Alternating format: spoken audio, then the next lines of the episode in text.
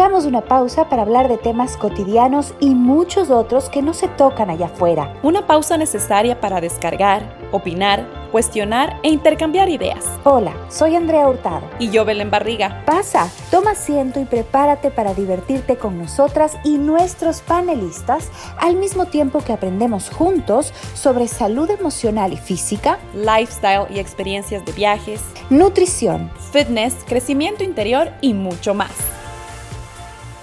Hola, mi Andre. Vamos a empezar hello, nuestro capítulo número dos sobre el duelo. El anterior nos fue muy bien, muchas dudas, muchas respuestas a las preguntas que teníamos. Y mi conclusión del anterior es que la información y el conocimiento son tan poderosos. Uf, y 100%. Por eso, por eso es que tenemos un, un, segundo capítulo. ¿Cómo estás? ¿Estás lista? Listísima. Sí. Bueno, entonces vamos a empezar. ¿A quién tenemos el día de hoy, Andre? Y entonces para este episodio 11, que es nuestro segundo episodio del duelo, nos acompaña Andrea Galarza Ricci, psicóloga especialista en duelo, muerte y cuidados paliativos. Ha enfocado la mayoría de su trabajo en acompañar a pacientes y familias a aceptar y afrontar la muerte. Andre, bienvenida. Quiero empezar con justamente esa pregunta. ¿Se puede estar listo para la muerte? ¿Se puede llegar más listo para la muerte? Bienvenida. Muchas gracias por la invitación. Estoy muy feliz de, acá, de, estar acá y de poder hablar de este tema que me encanta, me apasiona un montón. Eh, Considero que es una pregunta muy interesante porque es algo que todos mis pacientes se preguntan cuando se enfrentan a una enfermedad terminal, cuando se, enferman a una, cuando se enfrentan a una situación como esta. Usualmente se preguntan cómo me voy a preparar para, de alguna manera, despedirme de todo lo que conozco, de mi familia, de mi lugar, de mi casa, etc. Yo creo que es posible. Yo creo que prepararse para la muerte es posible, no al 100%, porque siempre hasta el último momento, y lo he visto muchas veces, hasta el último momento la gente se pregunta, bueno, ¿qué más pude haber hecho? ¿Cómo me pude haber despedido mejor de esto? Eh, de mi familia, de mis amigos, de mi lugar. Pero creo que es posible y es algo que con muchísimo privilegio he podido ver que, sí se puede hacer. Y eso es algo hermoso, algo hermoso que me encanta de, de, de este acompañamiento. Andere, a mí me, o sea, te veo, te veo mientras hablas y con la pasión con la que hablas y con la tranquilidad que nos hablas sobre la muerte, me, me, parece espectacular porque creo que muchos de nosotros y seguramente de nuestros oyentes le tienen miedo a hablar de la muerte o simplemente no se habla. En nuestro capítulo anterior mencionábamos que no es muy común eh, mencionar esto o decirle a la familia lo que uno quisiera que pase en caso de que se muera porque culturalmente no lo hacemos.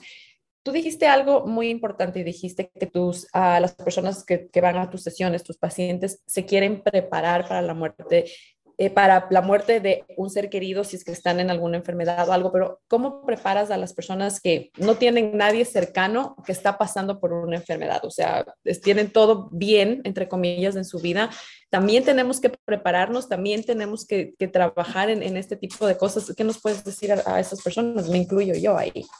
Yo creo que una manera para disfrutar, para valorar el tiempo que tenemos, es entender y aceptar nuestra mortalidad. De alguna manera nosotros, bueno, la muerte, según Google, por ejemplo, es, bueno, cuando el organismo deja de funcionar.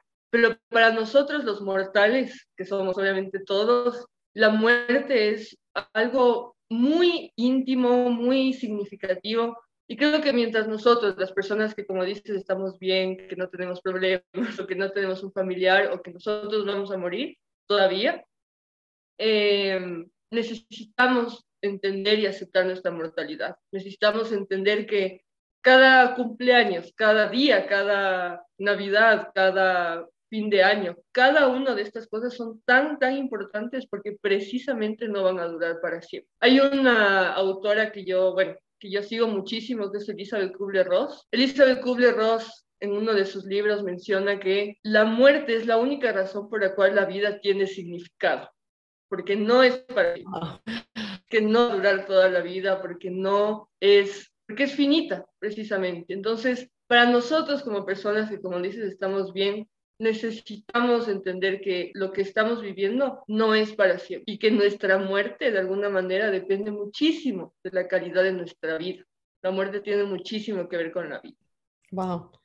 Sí, creo que tienes razón en, eso de... Qué fuerte, ¿no? Sí, sí, sí, qué fuerte porque te hace pensar, ¿no? La muerte tiene mucho que ver con lo que está pasando en nuestra vida, con la calidad de vida que tenemos. Y no lo, o sea, no lo asumimos o lo, o lo asimilamos de esa manera de poner el tipo de vida que tengo. Me va a llevar a asimilar mejor la muerte o aceptarla. Mejor tengo otra pregunta. André, no sé si es que tú tienes alguna pregunta, pero antes de que se me vaya, eh, ¿existen las muertes por enfermedad o porque está pasando algo eh, médico o algo físico o algo emocional en la familia y existen las muertes inesperadas también, ¿no? Nos preparamos diferente para cada tipo de situación, cómo nos preparamos, cómo funciona la una, cómo funciona la otra. ¿Existe una preparación completa para entender que un ser querido se, se va a morir? ¿Cómo es esto? Yo considero que es algo súper complejo en el sentido de que eh, cuando va a pasar porque tenemos una enfermedad, porque vamos un año, dos años, cinco años peleando, por ejemplo, un cáncer, eh, es una cosa. La familia ya sabe qué es lo que va a pasar, si es que tuvo obviamente un buen acompañamiento, sabe lo que va a pasar, está más o menos lista. Sin embargo, cuando llega el momento de una muerte inesperada, es mucho más complicado.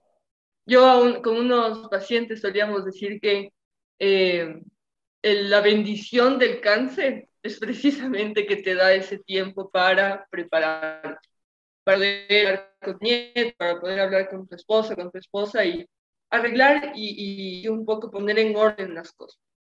Y eso es básicamente una de las cosas también que dentro de los cuidados paliativos es tan, tan, tan, tan lindo, porque un especialista en cuidados paliativos les va a acompañar a la familia y cuando llegue un momento, porque hay diferentes señales, por ejemplo, que el cuerpo nos da, para entender que la muerte está cerca. Em, el especialista en cuidados paliativos va, va, a sentarse con la familia y va a decir, bueno, esto es lo que está pasando. Tenemos tanto tiempo.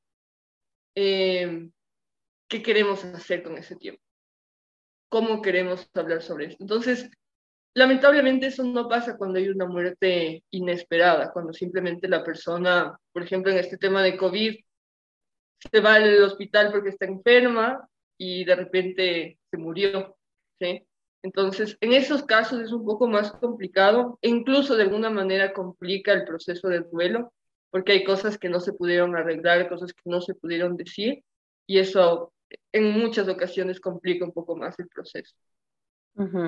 Y también, André, los desaparecidos, el duelo de familiares de gente desaparecida tiene que ser diferente también, porque es asumir que está muerto es, es, es, o es guardar la esperanza? ¿Qué, ¿Qué es lo que tú has trabajado con casos así? Sí, sí, lamentablemente sí hemos trabajado con ese tipo de casos. El tema es que los rituales funerarios, el poder ver el cuerpo, poder despedirse de la persona, de alguna manera ayuda a nuestra mente a entender lo que está pasando. Cuando vemos el cuerpo y vemos que está en un ataúd, podemos comenzar a procesar lentamente qué está pasando cuando no hay el cuerpo, cuando no podemos tener esta confirmación de que la persona ya no está, realmente el proceso de duelo se complica muchísimo, muchísimo. Y de hecho, dentro, por ejemplo, de la literatura del duelo, eh, hay apartados específicos para hablar acerca de el duelo por desaparición, por la muerte por desaparición, como también, por ejemplo, en el suicidio, en el caso del suicidio, que también es una situación especialmente complicada dentro de un ámbito que ya es complicado, esas situaciones son especialmente complicadas.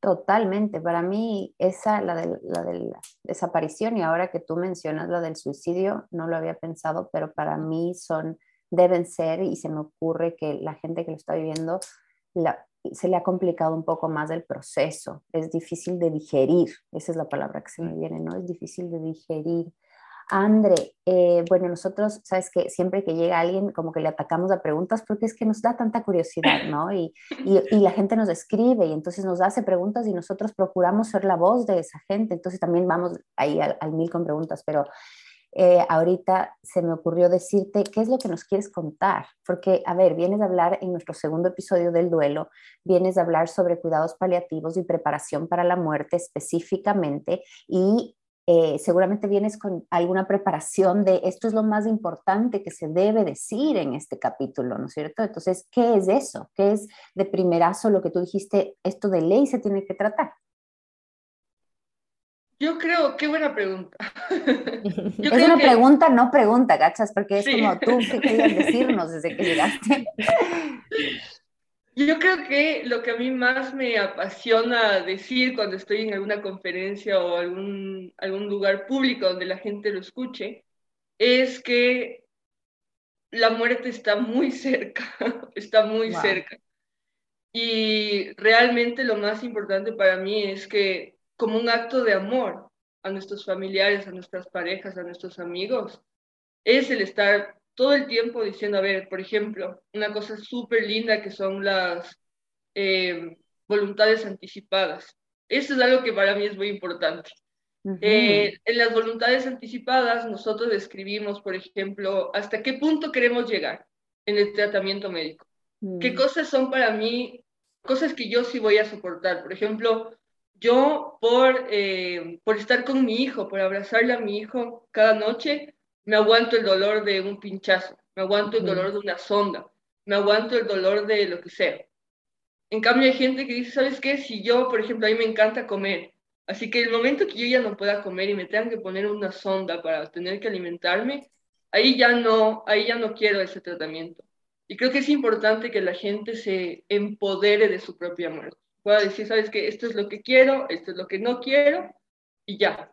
Porque realmente, como decíamos antes, cuando hay una muerte sorpresiva, cuando hay, por ejemplo, el caso de una, un derrame cerebral, un accidente de, de automovilístico, a veces la familia se queda así como, ¿qué, ¿qué hago? No sé qué hacer, no sé qué hubiese querido mi esposo, no sé qué hubiese querido mi hijo. Eh, no sé qué hubiese querido mis papás. ¿Será que ellos querían que les intuben? ¿Será que ellos querían que les, que les den comida por medio de sondas? Entonces, creo que lo más importante es considerar que la muerte puede llegar en cualquier momento y tener, por ejemplo, escritas ya las voluntades anticipadas, saber qué tengo que hacer, qué cosas sí quiero que me hagan, qué cosas no quiero que me hagan, es muy, muy importante. Y es un acto de amor, eso es, es algo que me quedó sonando. Y tiene todo el sentido del mundo. Tal vez no es un acto de amor al que estamos acostumbrados, tal vez nunca nadie nos ha dado este acto de amor, ni a ti si te ha ocurrido dárselo a nadie, pero si empezamos a considerar que es realmente un acto de amor, es una forma de decirle a los tuyos te amo porque quiero que no tengas que cargar con esta responsabilidad, quiero ayudarte con esta responsabilidad si me llega a pasar algo y así yo te digo te amo para que estés más tranquilo en esas decisiones. Eh, y estas son las voluntades anticipadas, que es como hablar de estos temas. La Belu nos contaba en el, en el capítulo anterior que ella habló con su familia, ¿te acuerdas, Belu, que nos contaste? y ella dijo, ¿tienen seguro de vida? Bueno, verán, yo ya tengo y empezaste a contarles ahí como lo que medio querías o algo así sobre la muerte y ellos empezaron a cuestionar de por qué estás hablando de esto. Sí, y, no sé qué piensas eh, tú, Andrea, pero nosotros en el capítulo anterior hablábamos de que tiene mucho que ver la cultura, de dónde fuimos criados, cómo, cómo vemos lo del, inclusive la parte funeraria y los servicios, los servicios funerarios. Yo tuve la iniciativa, mis papás se divorciaron y te lo hago súper rapidito, mis papás se divorciaron y tuvieron que dividir la parte económica y duró muchísimo tiempo lo del divorcio y peleas y todo, lamentablemente.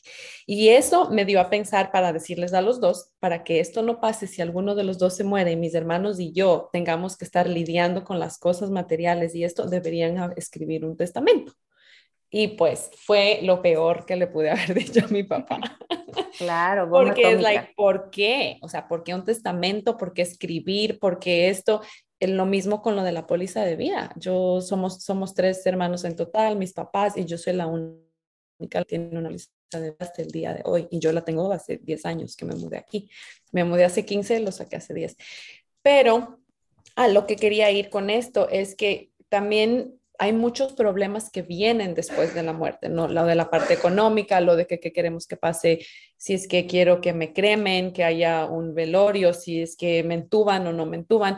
Entonces el acto de amor se ve, porque esos problemas se pueden evitar si dejáramos las cosas escritas tal cual quisiéramos que pase. ¿Estás de acuerdo, Andrea? Sí, estoy 100% de acuerdo. Creo que, como decías, es un acto de amor, es un acto de cuidado Eh, a mí me ha pasado, yo, bueno, o sea, en mi vida personal he vivido la muerte de mi mamá y la muerte de mis dos abuelos, y en ninguna de esas ocasiones pasó que, que hubo una, unas voluntades anticipadas, y realmente el, el, tema de la familia y cómo la familia se pone a ver, a ver, qué, qué tenemos que hacer, a qué hospital le llevamos, qué le hubiese gustado, cómo le hubiese gustado, es muy, muy complejo en un momento en el que estás con muchísimo dolor, con muchísima confusión. Y realmente no hacerlo es, para mí, es, es como... Lo empeora. Claro, lo empeora totalmente. Oye, André, eh, ¿cómo lidias, y no sé si tú, bueno, de ley lo has hecho, con el miedo a, morir? Porque eh, una cosa es lidiar con la culpa, otra cosa es lidiar con, el dolor per se, con los síntomas de la depresión, o sea, pero el miedo, el miedo, el, el, yo creo que el miedo te cierra, el miedo te dice, no, no, no, no, no me hables de eso, o sea, no quiero saber, no quiero que me hables, no quiero que me pregunten, tengo mi, no lo quiero ni considerar porque es que mi mente se rompe solo de pensarlo. Y entonces, ¿cómo podemos empezar a digerir el miedo? Yo creo, que como sí, yo creo que como decíamos antes, es un tema muy cultural. Es decir, hace algunos siglos las personas lo que hacían es que morían en sus casas. Mm. Los niños veían la muerte, mm. existían con la muerte.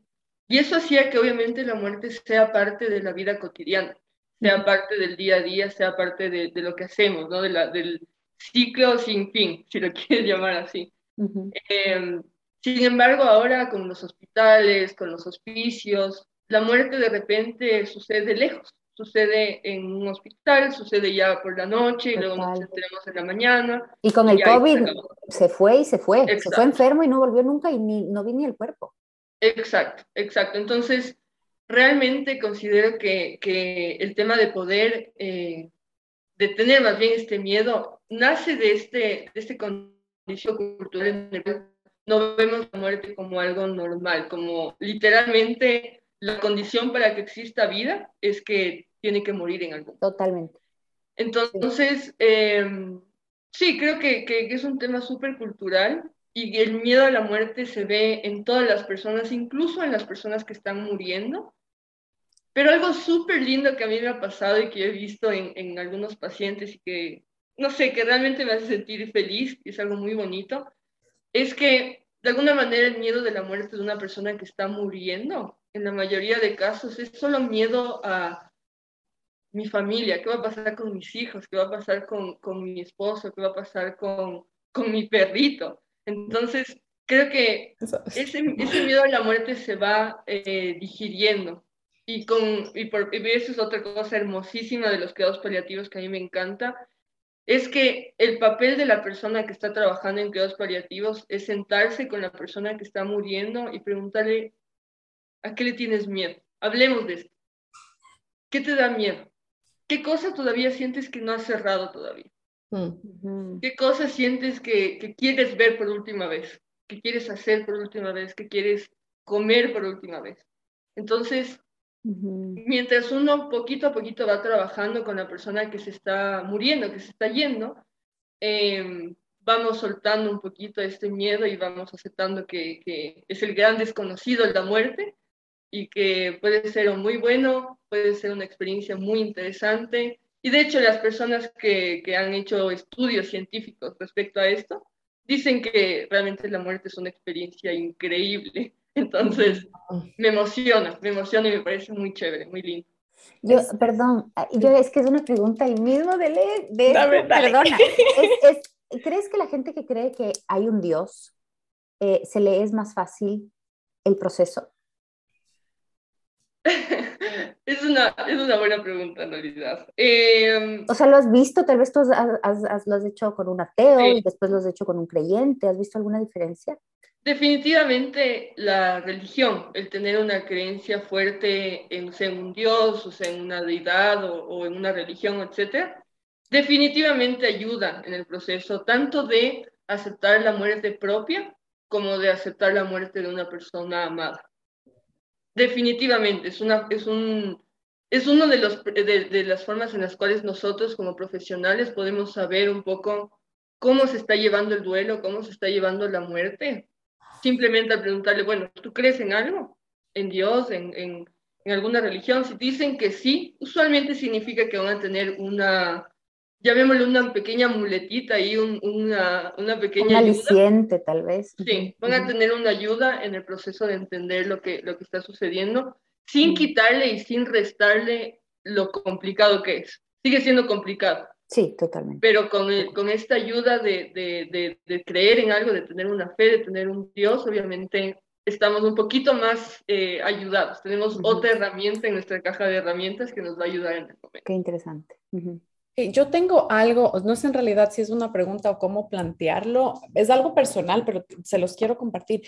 Eh, yo viajo harto y cada que yo viajo de, a la persona que le cuida a mi perro, o sea, dejo diciendo todo está pagado, si me pasa algo, siempre lo hago. Mentira. Sí, sí, sí, sí, sí, sí, te juro, te juro. Y inclusive, inclusive reviso la póliza de vida porque yo tenía como, yo no tengo nadie aquí, entonces yo tenía como beneficiario a mi hermano, pero a mi hermano se le venció la visa, entonces yo siempre soy, ¿qué tal que me pase algo? No tiene visa, no puede venir. O sea, yo pienso en todo y lo pienso tranquilamente. Y nuevamente bien, está bien, actos de amor. Exacto, o sea, es como que tal que me pase algo, mi hermano no tiene visa, no va a poder venir, ¿cómo va a sacar el dinero? ¿Cómo? O sea, yo pienso, tú sabes, André, y yo I overthink de todo. You're thinking. Pero lo que a lo que quería ir es que no sé qué tanto sentido hace esto, pero yo yo siento, yo personalmente, yo Belu, que mientras más feliz y más contenta estoy con mi vida, más tranquila estoy de morirme. O sea, por ejemplo, yo si me pasa algo hoy, yo viajo hoy y se cae el avión o me pasa un accidente donde voy a estar. Yo, yo estoy tranquila, o sea, yo no tengo ese miedo de, ay, si me muero, no hice esto, me faltó hacer esto. Me yo, yo creo que vivo tranquila y feliz que si es que me pasa algo hoy, estoy tranquila, o sea, no tengo nada pendiente, entre comillas, de vivir. ¿Hace sentido eso, André, de que si estás feliz y contenta con el tipo de vida que tienes, estás done? me puedo ir en cualquier momento y no siento eso de, ay, no hice esto, no sé. Sí, claro que sí, o sea, realmente como te decía al principio, em, la muerte tiene todo que ver con la vida que uno tiene. Si uno tiene una vida donde se siente contento, se siente tranquilo, su familia, sus relaciones están bien, eh, al último momento obviamente vamos a estar tranquilos. Sin embargo, también una acotación en ese sentido, por ejemplo, cuando uno tiene una enfermedad, como decía el cáncer, una enfermedad de estas catastróficas, el simple hecho de tener esa enfermedad ya es un detonante de ciertos, eh, de ciertos aspectos, de ciertas emociones, de saber que estás de alguna forma impotente frente a una cosa enorme, una cosa que no se puede controlar, como es la enfermedad. Y creo que ahí sí, usualmente la gente tiene esta lucha. Hay algo súper hermoso, súper, súper hermoso, y es que la gente cuando está muriendo, cuando está activamente muriendo y está en su proceso de agonía, en, este, en este momento en el cual el cuerpo se está yendo poquito a poquito, eh, la gente tiene cierta lucha y se nota, se nota. O hay una lucha eh, física, espiritual, mental, psicológica para aceptar la muerte. Y es por eso que a veces, por ejemplo, la agonía dura algunos días, dura un cierto tiempo. Em, y en ese cierto tiempo se nota como la persona está luchando para, para realmente em, este acto tan hermoso de dejar ir, porque eso es la muerte. La muerte es el gran acto de dejar ir, el gran acto de soltar todo, soltar todo y abandonarte a algo que no sabes qué va a ser. Entonces creo que eso es súper, súper lindo y también pasa muchas veces en, en, cuidados paliativos, cuando hay personas que ya están en este proceso activo de, de fallecer, de morir, eh, tienen esta lucha. Es una lucha muy, muy peculiar. Hay una pequeña pelea ahí de la persona, sea con consigo misma, con Dios, si es que se quiere, con, con, con todo lo que deja también. Entonces creo que sí es importante tener eso en Pero ahí, ahí hay, hay, algo que también te quiero mencionar, porque está la otra parte, porque y también he estado en esta circunstancia en donde he estado pasando por algo muy triste y muy malo, y en, en mi caso, inclusive una depresión, en donde crees que la solución a esa depresión o a, esa tristeza o ese dolor es morirte. Entonces, pero el sentimiento mío personal es diferente. O sea, cuando estoy en el mejor peak y en el mejor momento, siento como que mi vida está hecha, estoy feliz, y me pasa algo, I'm gonna be okay with it, o sea, me voy tranquila. Y por el otro lado está el que estás destrozada y dices, no puedo más con este dolor y me quiero morir. Entonces, cómo se combinan los dos. O sea, en realidad estoy, estoy tratando de entender y, no sé, porque es una misma persona que, que siente estas dos emociones completamente diferentes respecto a la muerte. Claro, en este caso, por ejemplo, hay que entender que en, la ideación suicida, es decir, esto de Dios, mi vida no tiene sentido, me quiero morir, es una disfunción mental, ¿ya? O sea, es decir, hay, una, hay algo en, tu psique, en tu mente que no está funcionando bien y por eso estás pensando en eso. Obviamente hay, hay libros y hay un montón de discusiones respecto al suicidio, si el suicidio está bien, el suicidio está mal, en qué situaciones, etcétera. Pero en términos generales, cuando uno está deprimido, obviamente esta sensación de me quiero morir es de alguna forma un acto desesperado, ¿no? Es de alguna forma un acto que no, no responde a las leyes naturales en las cuales tú respetas la vida, la vida, tu vida, si sea buena, si sea mala, si sea, así tengas problemas, sigues respetando la vida. En cambio, en, la ideación suicida estamos hablando de, de que tu psique no está funcionando exactamente bien no está, no está clara, no está clara en lo, que, en lo que está decidiendo, en lo que quiere hacer. Entonces creo que esa es una distinción importante. Una cosa es cuando hay una psicopatología, hay, una, hay un, un desequilibrio incluso eh, de neurotransmisores y demás, que hace que tú digas, que me quiero morir, me voy a morir, me voy a matar, voy a idear una forma para matarme, etcétera, etcétera. Y es diferente cuando uno, por ejemplo, dice, bueno, cuando llegue la muerte, sea por una enfermedad, sea porque hubo un accidente, lo que sea, estoy bien con eso. Estoy bien con eso, estoy bien con este orden natural de la vida. Oh, gracias. Em, gracias porque se, aclaró, se aclararon muchas dudas ahí. André, tú estás entonces por la naturaleza de tu trabajo. Tengo dos preguntas. La primera es, por la naturaleza de tu trabajo, entendí bien eh, al, creer que lo que tú haces es estar en el lecho de muerte de muchos pacientes en el días o meses antes y en el momento mismo? ¿Es eso lo que tú haces? Sí, en cuidados paliativos lo que se hace es acompañar a la persona desde el diagnóstico. Eso es lo que se debería hacer, ¿no? Otra cosa es, por ejemplo, lo que se hace en Ecuador, en algunos lugares, hospitales y demás, pero lo que se debería hacer en cuidados paliativos es estar ahí desde el diagnóstico. Entonces la persona le diagnostican X enfermedad eh, que tiene un pronóstico corto de vida. Entonces desde ese momento se ayuda a la persona a lidiar con sus síntomas, sean síntomas físicos, que a veces son dolorosos, es incómodo, es, eh, es feo, en general es feo para la persona, sean sus síntomas espirituales, su búsqueda de sentido, bueno, ¿para qué viví? ¿Para qué sirvió todo esto? Eh, sean sus síntomas familiares, sociales, etc.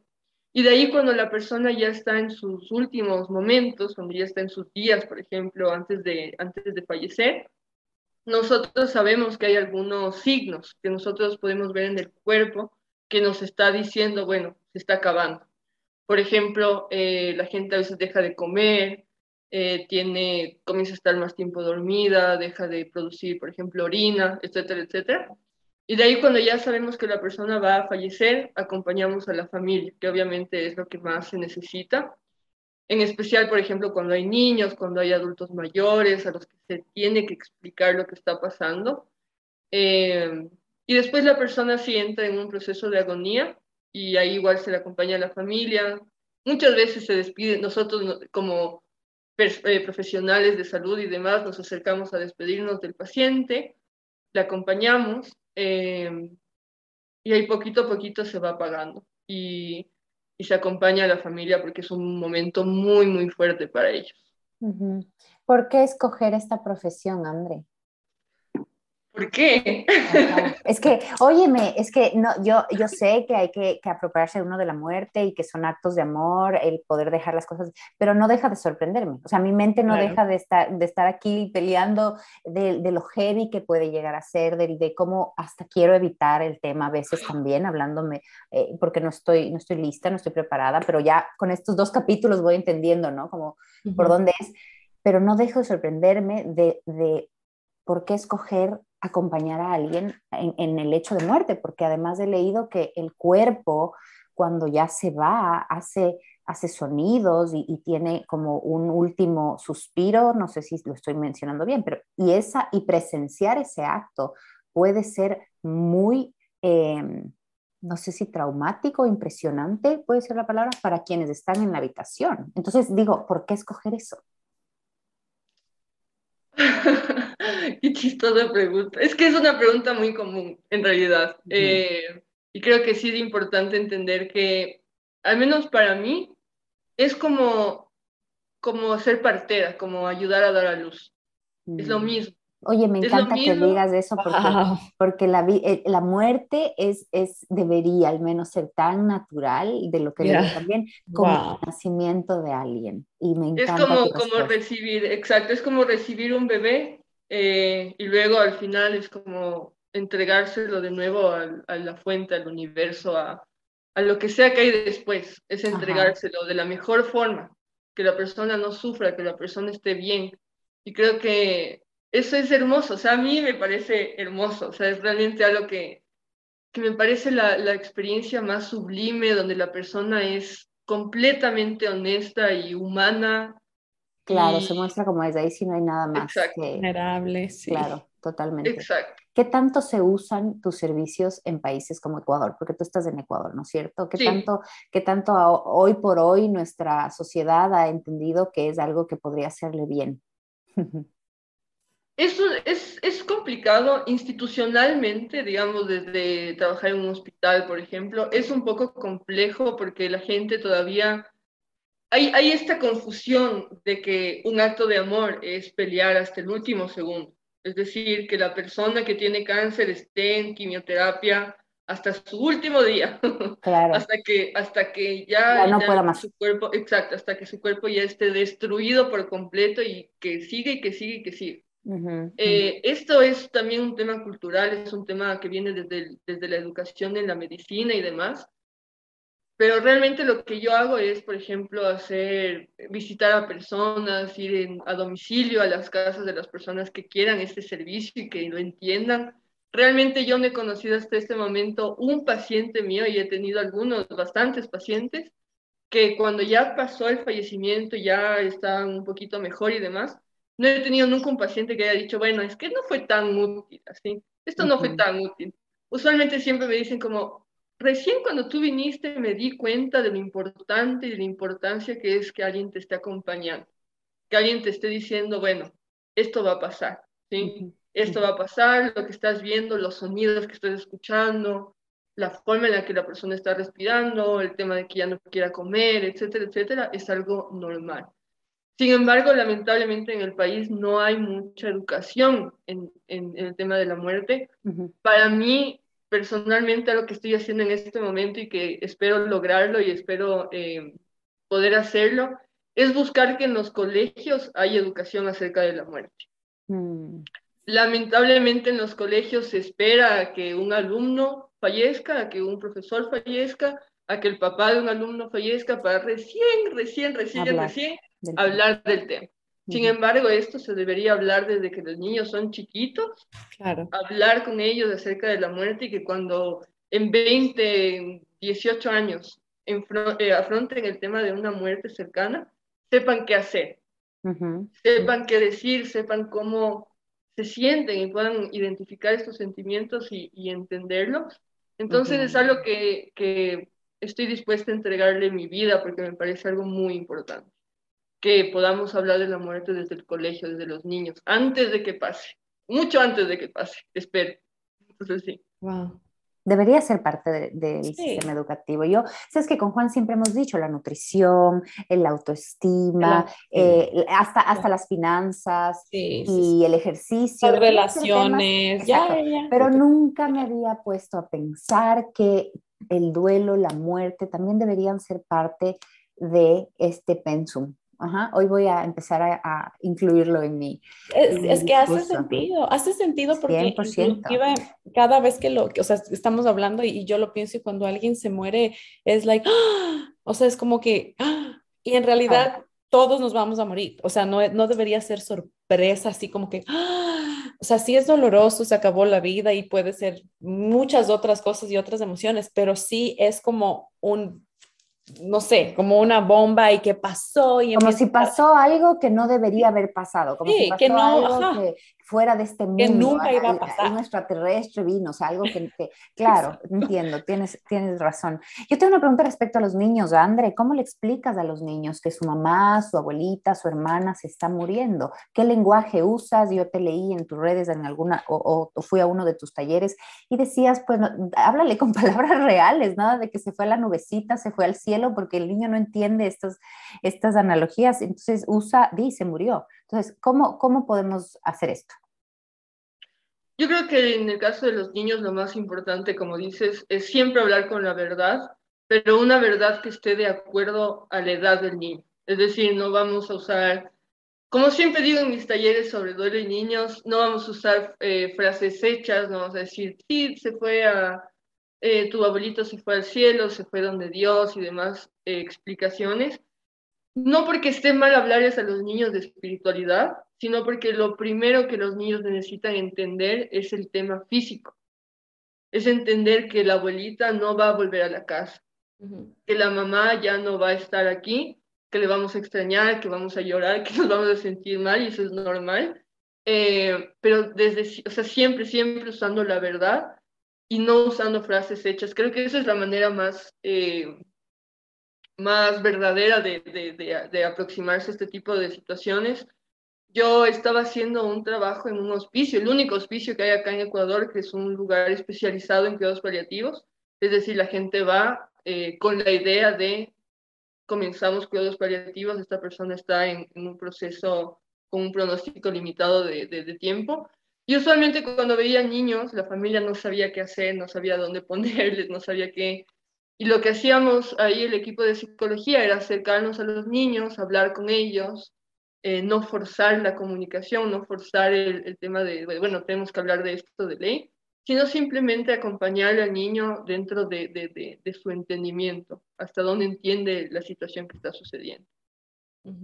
Ajá, y entonces, el, ¿a partir de qué edad se podría como decir se murió eh, o, ya no viene a casa y a partir de qué edad más bien, no sé, usas ya un lenguaje más, más o le permites verle, por ejemplo.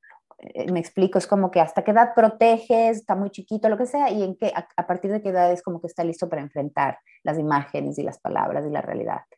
Lo chistoso de, de, de la pregunta es que realmente hasta un niño recién nacido va a entender cuando su mamá muere, por ejemplo.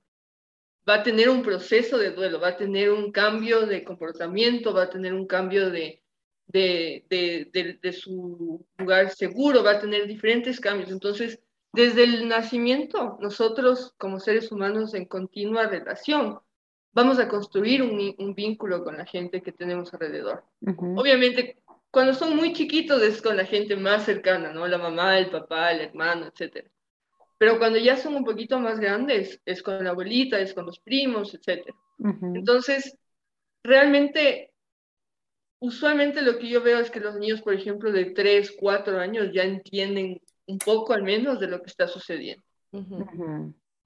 Algo que yo he encontrado que es hermoso dentro del trabajo en cuidados paliativos es, por ejemplo, permitir que los niños de, de 3, de 4, de 5 años em, participen en el cuidado del paciente, participen en el cuidado del abuelito, participen en el cuidado del abuelito, de la mamá, del hermanito, etc. Esto obviamente a algunos papás les resulta súper chocante porque dicen como que no, tengo que protegerle. Pero lamentablemente eh, no es protección cuando nosotros no les preparamos para lo que va a venir. Mm. Y en algún punto nosotros no vamos a estar para ellos, no vamos a estar porque ya crecieron, por lo que sea, no vamos a estar para ellos. Y ellos necesitan entender eh, cómo funciona la vida, cuál es el proceso, ¿no? Claro. Entonces, sí, yo soy muy, muy cuidadosa con el tema de proteger a los niños porque está bien protegerles de cosas muy chocantes como sangre, como una herida abierta, como cosas de ese estilo. Sin embargo, protegerles del proceso natural de la vida, eh, en realidad no es protegerles, sino es alejarles de, la realidad. Qué poderoso, totalmente. Wow, qué interesante. o sea que eres, eres la Elizabeth Kobler-Ross ecuatoriana. sí, supongo que sí. No, de hecho sería es honorífico, es, es, genial. Oh, Yo sé. Qué interesante, en serio.